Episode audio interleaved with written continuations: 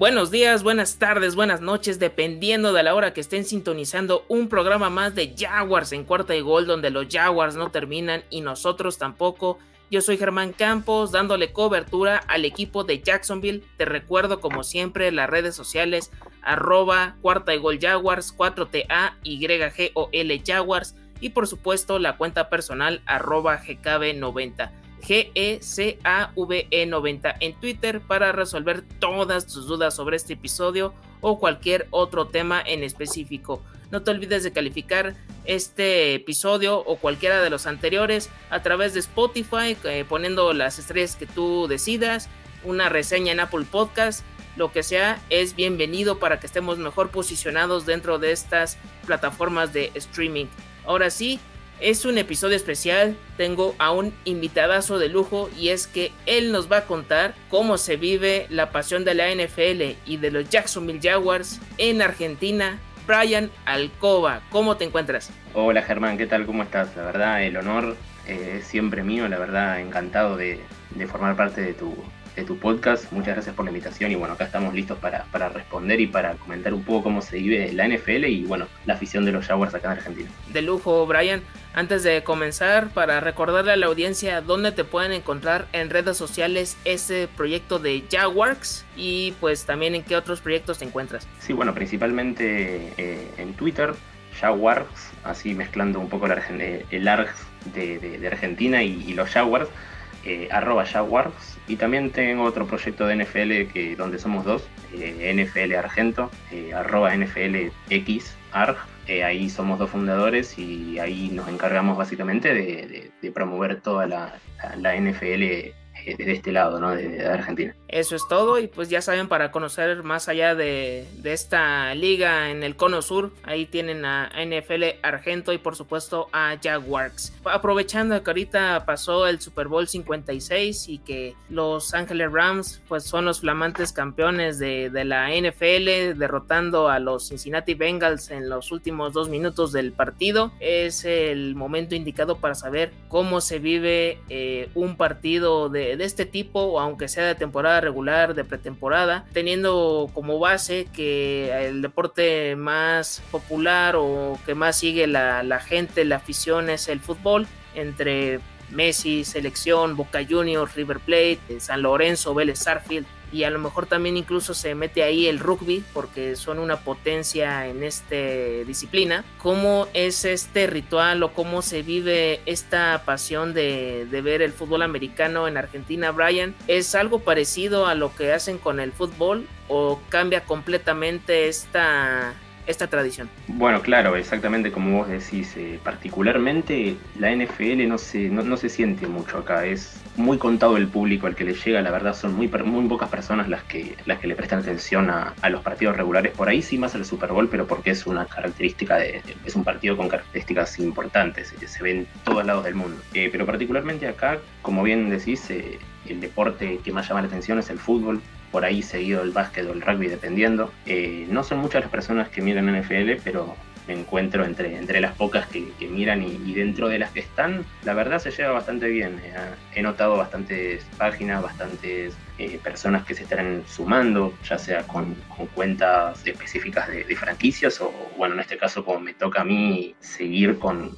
con la NFL en general. Hay bastantes cuentas de tanto de habla hispana como de diferentes hablas también que, que, que, por lo menos de este lado nos encargamos de, de, de, de dar a conocer más el deporte a, a más personas. Este, la verdad es que sí, son pocas, pero de las pocas que estamos sí lo vivimos eh, de manera, de la manera más pasional que se pueda. Eh, ¿Qué tan fácil es el poder eh, ver los partidos? ¿Es por televisión por cable? ¿Es por plataformas de, streaming? ¿Por televisión abierta? ¿Cómo es este acceso para ustedes? Y bueno, para, para generalmente eh, todo lo que es Sudamérica, los partidos generalmente suelen estar en ESPN, estaban en Fox antes, pero, pero con esto de los tratados, de los contratos que hay de por medio, ya uno no sabe dónde, dónde encontrarlos. Hay veces que uno se confía, prende la televisión y de repente no están pasando los partidos, de repente te dicen que los pasan y los cortan. Eh, generalmente por eso es que nosotros eh, tendemos a, a verlos por streaming. No solo por eso, sino también porque se puede apreciar más el relato eh, a flor de piel. Es, es, más la sensación, las sensaciones que te transmiten eh, un deporte comentado en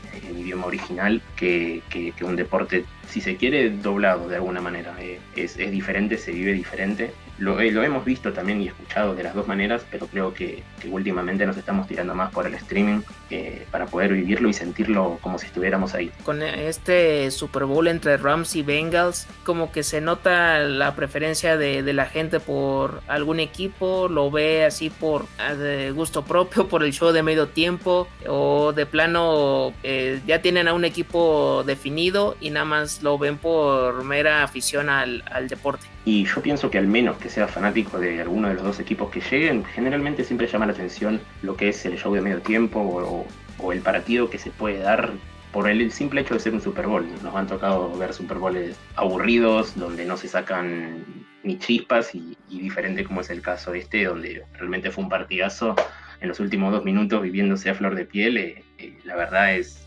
hace rato no, no, no veía un Super Bowl como este. Me llamó muchísimo la atención y me encantó el ambiente que, que hubo. Sí, de hecho fue más que a lo mejor espectacular o llamativo, fue dramático, con mucha tensión, que todo el tiempo estuvieron cerca en el marcador y eso creo que a lo mejor fue, eh, si eres así ya muy, muy romántico en, esta disciplina, pues sí te pudo haber gustado este encuentro, pero si te tocaron los duelos de ronda divisional o, o incluso de, lo que pasó antes en, en la etapa de playoffs, pues también creo que se iban a enamorar de, de este, de la NFL en general. O sea, si a alguien le querías enseñar un partido, pues le puedes mostrar un Chips contra Bills y iba a estar contento de, la vida y a lo mejor te iba a agradecer que a lo mejor iba a apoyar alguno de estos dos franquicias o dos instituciones. Y hablando del fútbol americano, Brian, ¿se practica de alguna forma eh, a nivel amateur o hay alguna liga semiprofesional o ya a nivel profesional de, de, esta, de este deporte? Sí, generalmente se practica eh, de manera amateur. Tenemos la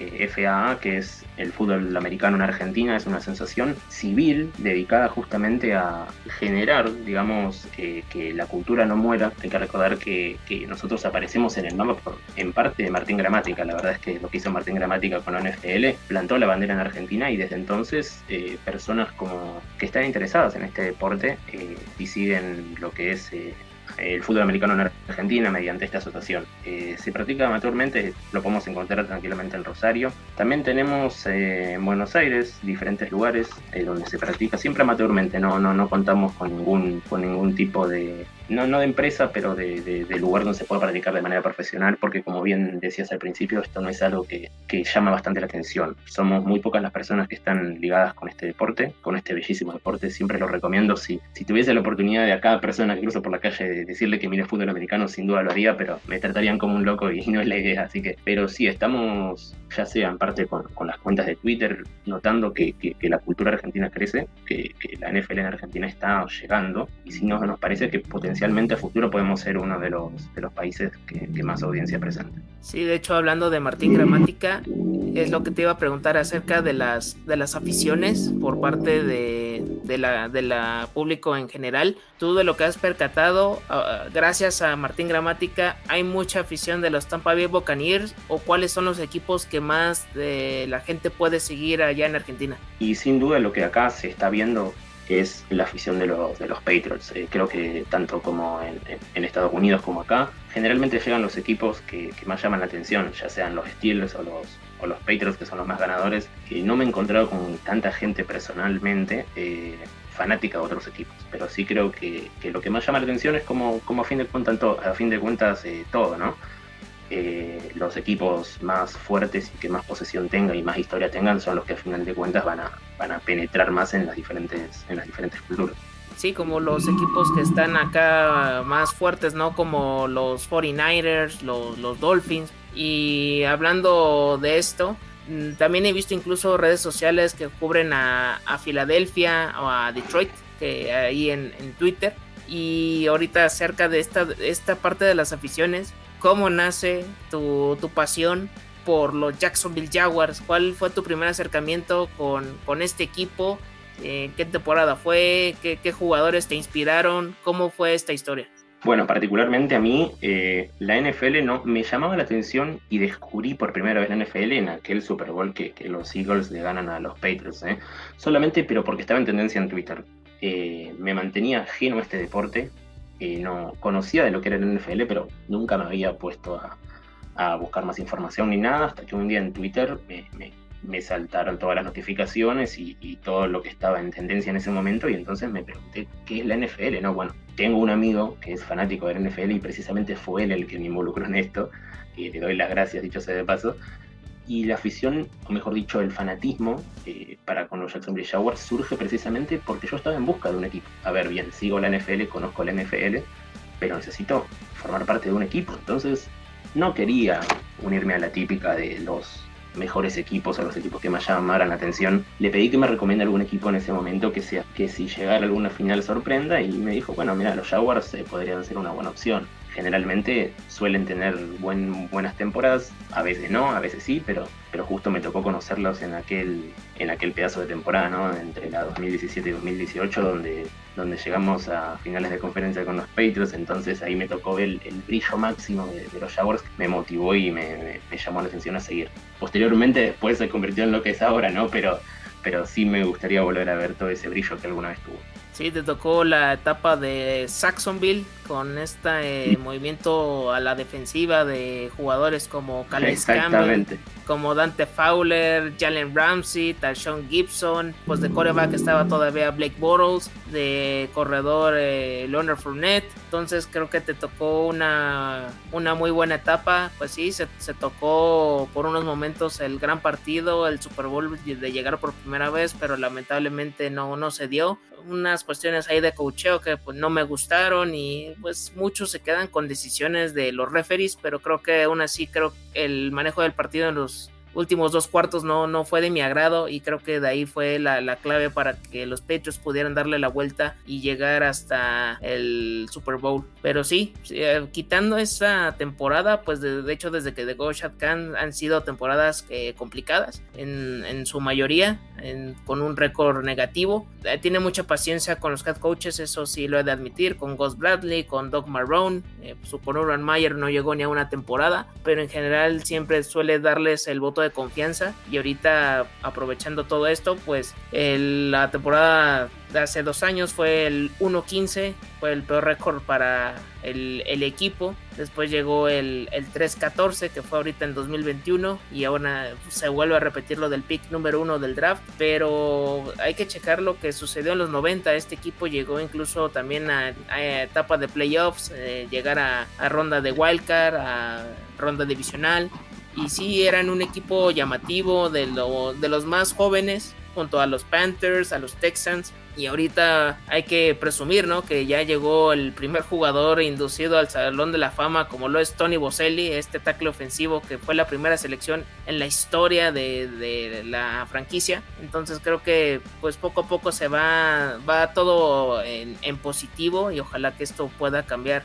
para, para bien a, la afición en general que ya ha aguantado incluso desde que nació todo, todo esto. Y ahorita hablando de, esta temporada 2021 que recién acaba de terminar, eh, ¿cuáles fueron tus impresiones? ¿Te superó tus expectativas? ¿Era lo que te esperabas? o de plano te defraudaron? No, yo pienso que la llegada de Urban Meyer cuando se mencionó por primera vez, eh, sin duda le encendió a más de uno ni siquiera el hincha, ¿eh? hablo en general. Eh, le encendió a más de uno un montón de luces. Eh. La verdad es que alguien como desde lo, desde lo práctico, ver a una persona como Urban Meyer que te promete que que ves que, tiene o ha tenido en este caso un excelente desempeño en el college y que llega a tu equipo, sin duda fue algo que, marcó eh, a, la NFL y precisamente ahora sí, hablando un poco de los Jaguars, al, fanático, eh, en donde me incluyo, por supuesto. Yo pensé que la llegada de Urban Meyer era algo algo nuevo, que venía con cambios de aire, incluso con, con, Trevor Lawrence pensé que se iba a llevar de maravilla, la verdad es que me defraudó, sucedió exactamente lo contrario, pero sí reconozco que, que fui uno de los que le puso bastante fichas a la llegada de Urban Meyer, pero lamentablemente no fue así, lamentablemente, y gracias a Dios no fue así, porque hoy en día tenemos a, Doc Peterson, la verdad es que cambió bastante el aire, la, el ambiente tanto laboral como práctico que hay ahí ahora con, con Trevor Lawrence es todo, justamente todo lo contrario, así que bien dicho sea como se dice, ¿no? Eh, no hay mal que por bien no venga y, si tuvimos que, estar con la basura, sí, permitime la palabra de, de Urban Meyer, eh, fue necesario, sí, para que crezcamos como, no solo como, como franquicia, sino como equipo.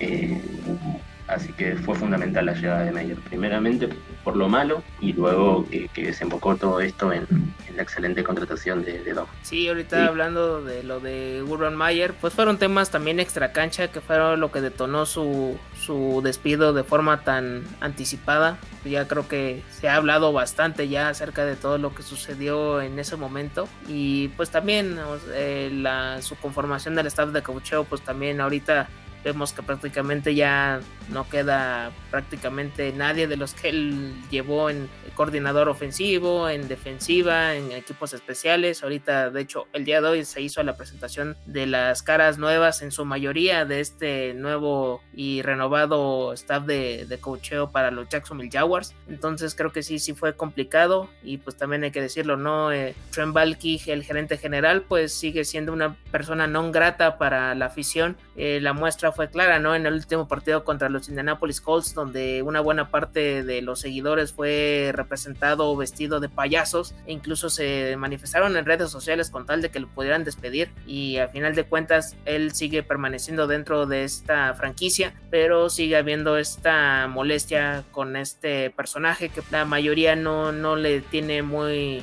muy buena espina y que no, no les agrada nada en lo que ha hecho en sus eh, administraciones anteriores, porque siempre que él ha estado como general manager en sus últimos cinco años han sido cuatro con récord perdedor, una con récord equilibrado, el típico 8-8, y en todas ellas el coach en turno termina siendo despedido, ya le tocó a Harbaugh, a Tom Shula, a Kelly, a Marrone, a pesar de que no era tanto ahí el general manager, pero tuvo que ver en su, en su despido. Y ahorita Urban Mayer, ojalá que ahorita con Doc Peterson pueda ser un poco más sencillo todo esto. Incluso estaba manejando que pueda llegar Byron Leftwich, pero al final de cuentas él pedía un poquito más de que pudieran traer al propio gerente general que era Adrian Wilson de los Arizona Cardinals y al final de cuentas fue una estira y afloja y al final no se llegó a ningún acuerdo. Por eso, se, por eso llega creo que uno de los head coaches que estaban en agencia libre con, con más cualidades para, para, esta, para este puesto aunque las formas, como ya ahorita dije, no fueron las mejores. Y hablando de todo esto,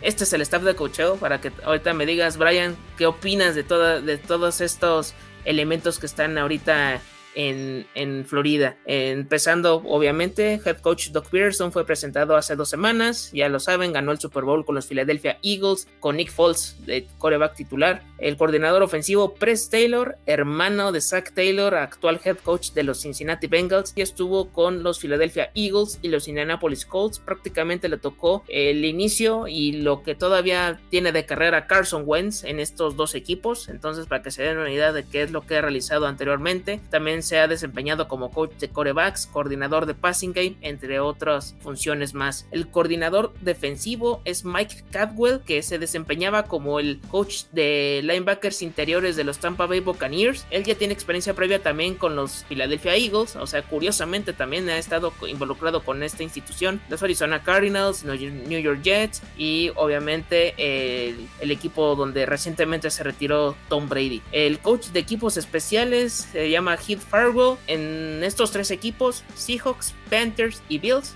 En todos ha estado relacionado con esta parte tan importante, ¿no? Como los equipos especiales, el kicker, el punter, el regresador de patada, eh, la línea que está para bloquear alguna gol de campo. El coordinador de passing game, eh, un viejo conocido de, la liga, Jim Bob Cooter. Él ya ha estado con los Indianapolis Colts, Kansas City Chiefs, Denver Broncos, Detroit Lions, New York Jets, Philadelphia Eagles. Y para que tengan ahí con quienes ha trabajado, él ha estado con em, eh, Matthew Stafford y Peyton Manning. Entonces esto va más un poco con lo que ha trabajado con Trevor Lawrence. Es para hacer su desarrollo. Entonces esto es algo que se agradece y muchísimo. El coach de corebacks, Mike McCoy, estuvo en Panthers, Broncos, Chargers y Cardinals, por ende coincidió con Jake Delhomme, también estuvo con Jake Cutler y con Philip Rivers. Entonces, para que vean con qué tipo de mariscales de campo ha estado. Y continuando con todo esto para hacerlo más ágil, el coach de línea ofensiva, Phil de, ha estado en los Broncos, en los Washington Commanders, eh, ya hay que acostumbrarse otra vez a un nombre para este equipo, y los Minnesota Vikings coach de wide receivers, eh, Chris Jackson, él solo ha estado con los Bears, estuvo en la época entre Trubisky y Justin Fields, pero hay que destacar que como ha estado en esta posición de los wide receivers, él ha estado trabajando con jugadores como Allen Robinson, Darrell Mooney, entre otros muchos más. Siguiendo en esta parte, el coach de Titans, Richard Angulo, él fue jugador de los Jacksonville Jaguars en el 2007 cuando estaba Jack del Río como head coach. Él ahorita estaba con los Baltimore Ravens, entonces tiene muy buena experiencia con Harbaugh. El coach de running backs es un viejo conocido ya de la, de la franquicia Bernie Parmalee, el chivo expiatorio de Urban Meyer, que es el que le echaba la culpa de que no, porque usan más a, Carlos Hyde, usan menos a James Robinson, y él tenía que dar explicación y no el mismo Urban Meyer. Él tiene experiencia previa, Dolphins, Chiefs, Raiders y Falcons. Y los otros puestos, asistente de coach de corebacks, Andrew Brenner, al asistente de coach de wide receivers, Will Harriger, el asistente de línea ofensiva, o el coach de línea ofensiva, Todd Washington. El coach de control de calidad ofensiva es Nick Williams. También tenemos al asistente defensivo Bob Sutton. Y pasando ya a la parte de la defensiva, Bretson Buckner es el coach de línea defensiva. Ha estado con los Steelers, Cardinals, Buccaneers y Raiders. Tenemos a Bill Shawi, que es el coach de outside linebackers. Y ha estado con los Eagles y los Bears. También está Cody Green, que va a ser el coach de safeties. Ha estado con los Tampa Bay Buccaneers ahí fue asistente del head coach y le tocó ser campeón en ese Super Bowl en contra de los Kansas City Chiefs. También está Deshaun Townsend, que es el coordinador de cornerbacks y también va a ser el coordinador de este passing game a la defensiva. Está también Rory Segrest, que es el asistente del coach de la línea defensiva. También está Patrick Riley, que es el coach de control de calidad defensivo. Luke Thompson, coach asistente de los equipos especiales. Elizabeth Myers es la única mujer de entre todo ese staff de coacheo. Ella va a ser la asistente del head coach de Doc Peterson. Ahí para que lo tengan bien bien presente. Y por último, pero no menos importante, Tyler Wolf, el, el director de eh, todo este equipo administrativo. Con todo esto, Brian, ¿cómo ves a todas estas caras nuevas de cara para esta temporada 2022? ¿Crees que se pueda superar lo que ya se realizó en esta temporada 2021 del 3-14 y también con el pick número uno del draft? Bueno, sí, yo creo que a diferencia de lo del año pasado y años anteriores, eh, sin dudas ahora veo muchas más ganas de, de trabajar y de salir adelante. Sí, esto es muy diferente a lo que presentó en su tiempo el anterior coach. Hay que prestarle atención sumamente a los nombres que vos estabas diciendo, desde Shadow Peterson, alguien que pueda aportar eh, toda la experiencia que tiene, eh, haberle ganado el Super Bowl a los Patriots sin duda fue en mérito de él, eh, pero también hay que prestar atención a nombres como Chris Taylor, y a la espera de que haga lo mismo o esté cerca de, igualar a su hermano. La verdad es que lo que hizo con los Bengals, el hermano, fue bastante, bastante bueno y dio, mucho que pensar y mucho que desear también. Eh, otro punto, sin dudas, es Jimbo Cooler, eh, Mike McCoy, son personas que, junto con Richard Angulo, Bernie Palmi, eh, Bernie Palmoli, perdón, van a ser potencias y son pioneros sumamente importantes dentro de lo que es la franquicia, no solo por la experiencia que tienen, sino por las ganas de trabajar, un staff con buenas eh, intenciones, un staff fundamentalmente serio, eh, que, viene a dejar las cosas en claro y, es importante destacar también que, siempre se puede caer más abajo, pero generalmente esto no es el caso. Este caso es, sumamente nuevo, eh, el aire que, ronda en Jacksonville es sumamente limpio, es sumamente nuevo eh, y fundamentalmente hablar también de la relación del head coach con Trevor Lawrence. En el momento que se encuentran, que estrechan la mano eh, y los comentarios que hay entre los dos, me da que pensar que, sin dudas van a, van, a, van a pulir al excelente quarterback y a pulir de una vez todo este equipo que tiene buenos jugadores, pero lamentablemente no han estado saliendo las cosas. Pero creo que este es el año de Jacksonville, sin duda. Eso esperamos también, Brian, acá en, México, en, Argentina y en otras eh, partes del mundo donde estén siguiendo a, los Jacksonville Jaguars.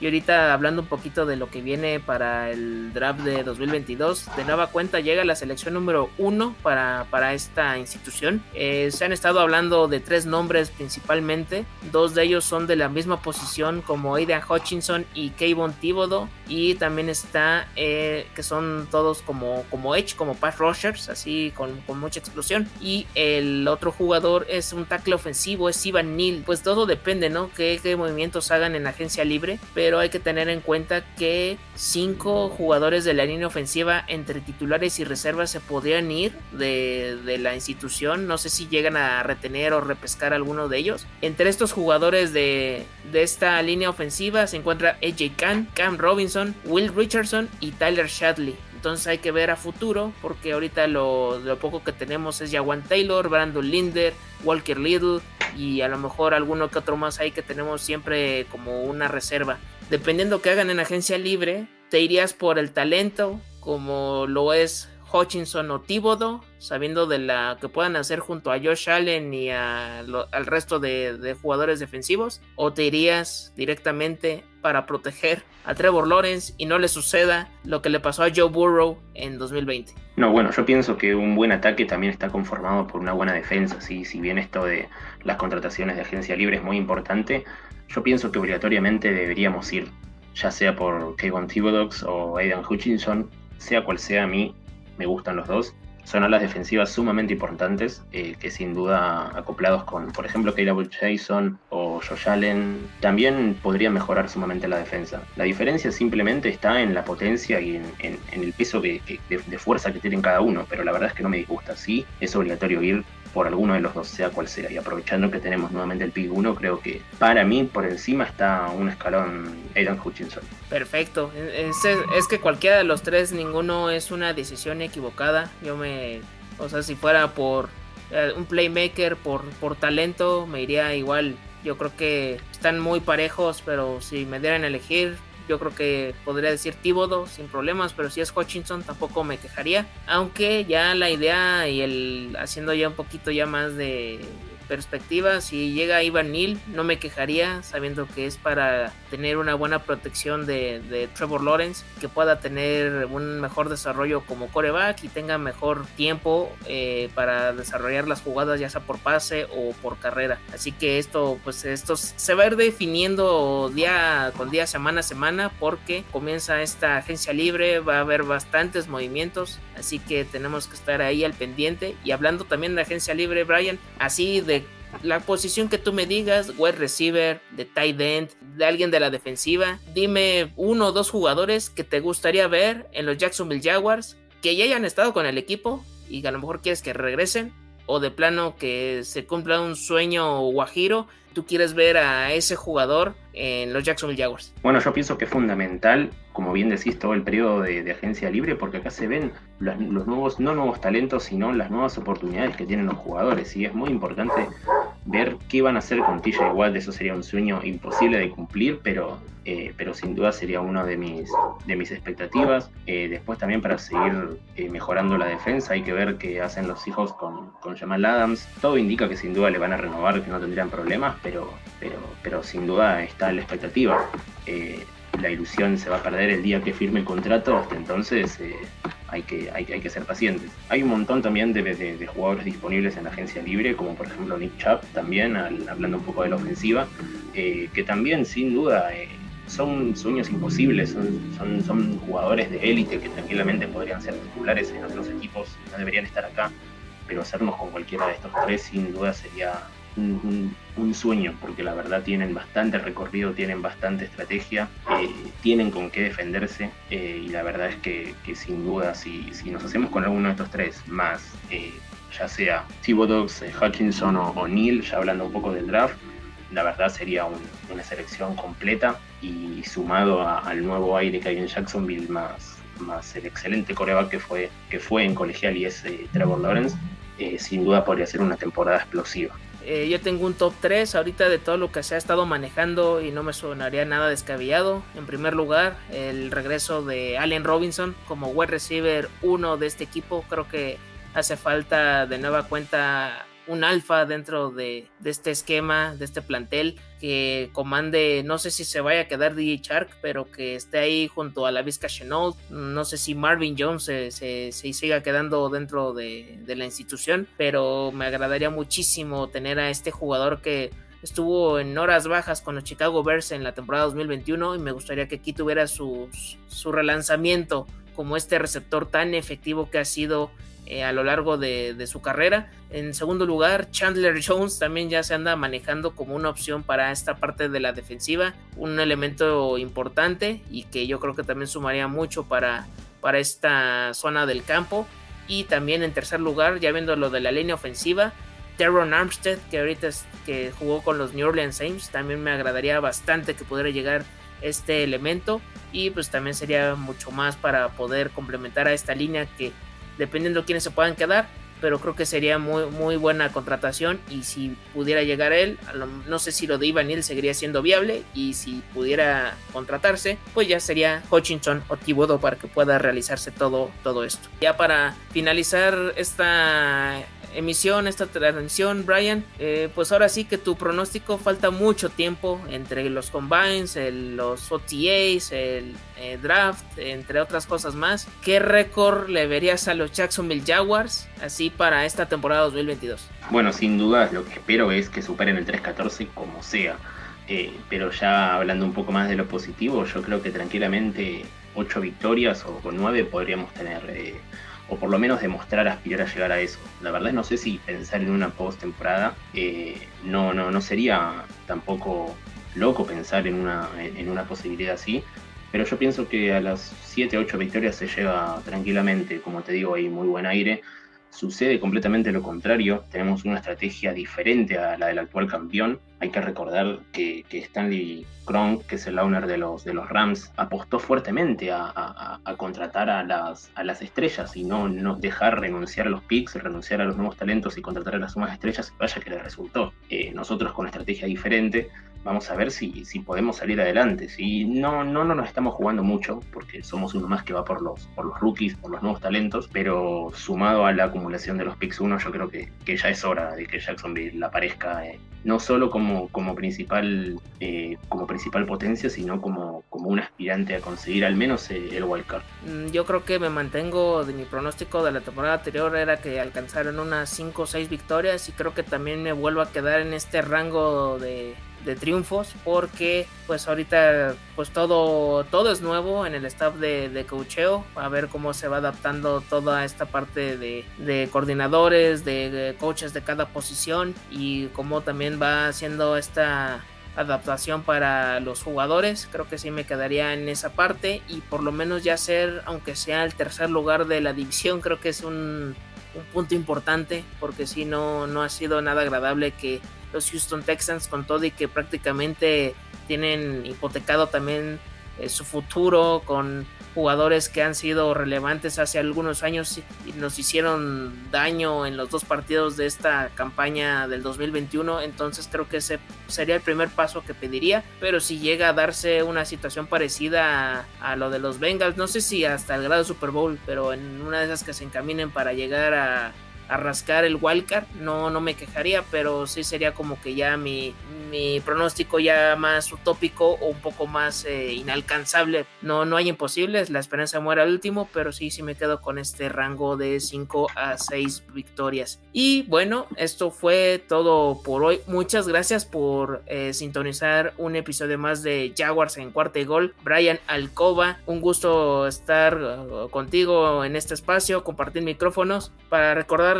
a la audiencia eh, dónde te pueden encontrar en redes sociales y pues si quieres dejarle un mensaje a toda esta amable afición de los Jacksonville Jaguars. Bueno, principalmente me pueden encontrar en Jaguars. Eh, es una cuenta particular donde doy mi opinión, comento el minuto a minuto sobre los Jacksonville Jaguars y también si les gusta más un poco el minuto a minuto comentado, algo más humorístico, algo más con ese humor ácido diferente a las demás cuentas porque esta cuenta que voy a mencionar no, no, no va tan en serio.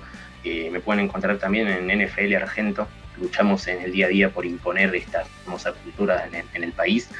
Eh, tengo el agrado de compartirlo también con, con mi hermano. Somos dos, eh, somos dos. No, no, no me quiero sacar tampoco los, al, luz todo lo que hacemos, pero, pero creo hoy en día que, que, sí, a la hora de hablar de Argentina, no sé si el primero, pero somos uno de los, de los que más, eh, de, los más influyentes en el último tiempo. Así que si quieren, pueden también seguirnos para ver el minuto a minuto, eh, el humor, abundan los memes, abundan todo tipo de comentarios y todo tipo de, de información, por supuesto, también sin dejar de lo importante ya saben, NFL Argento, arroba NFLXARG, y ahí pueden encontrar todo, todo lo que, lo que hace a, la NFL y, compartir con gente de Argentina de este lado también, que, que sin duda está muy activo. la verdad, como, como vos decís, eh, el orgullo y el placer es mío. Muchísimas gracias por invitarme a, este espacio. Realmente me siento agradecido eh, y darte las gracias nuevamente ya para finalizar eh, todo el espacio y toda la oportunidad que, le das no solo a mí, sino a, los nuevos, a los nuevos talentos en, en, cuanto a la habla se refiere. Muchísimas gracias Germán por todo y bueno, cuando quieras estoy disponible para cuando quieras volver a hablar. Si querés el próximo podcast lo hacemos desde la otra página, eh, sumamos al otro administrador y, estoy encantado, la verdad. Muchísimas gracias por todo. Venga, me parece bien que, armemos este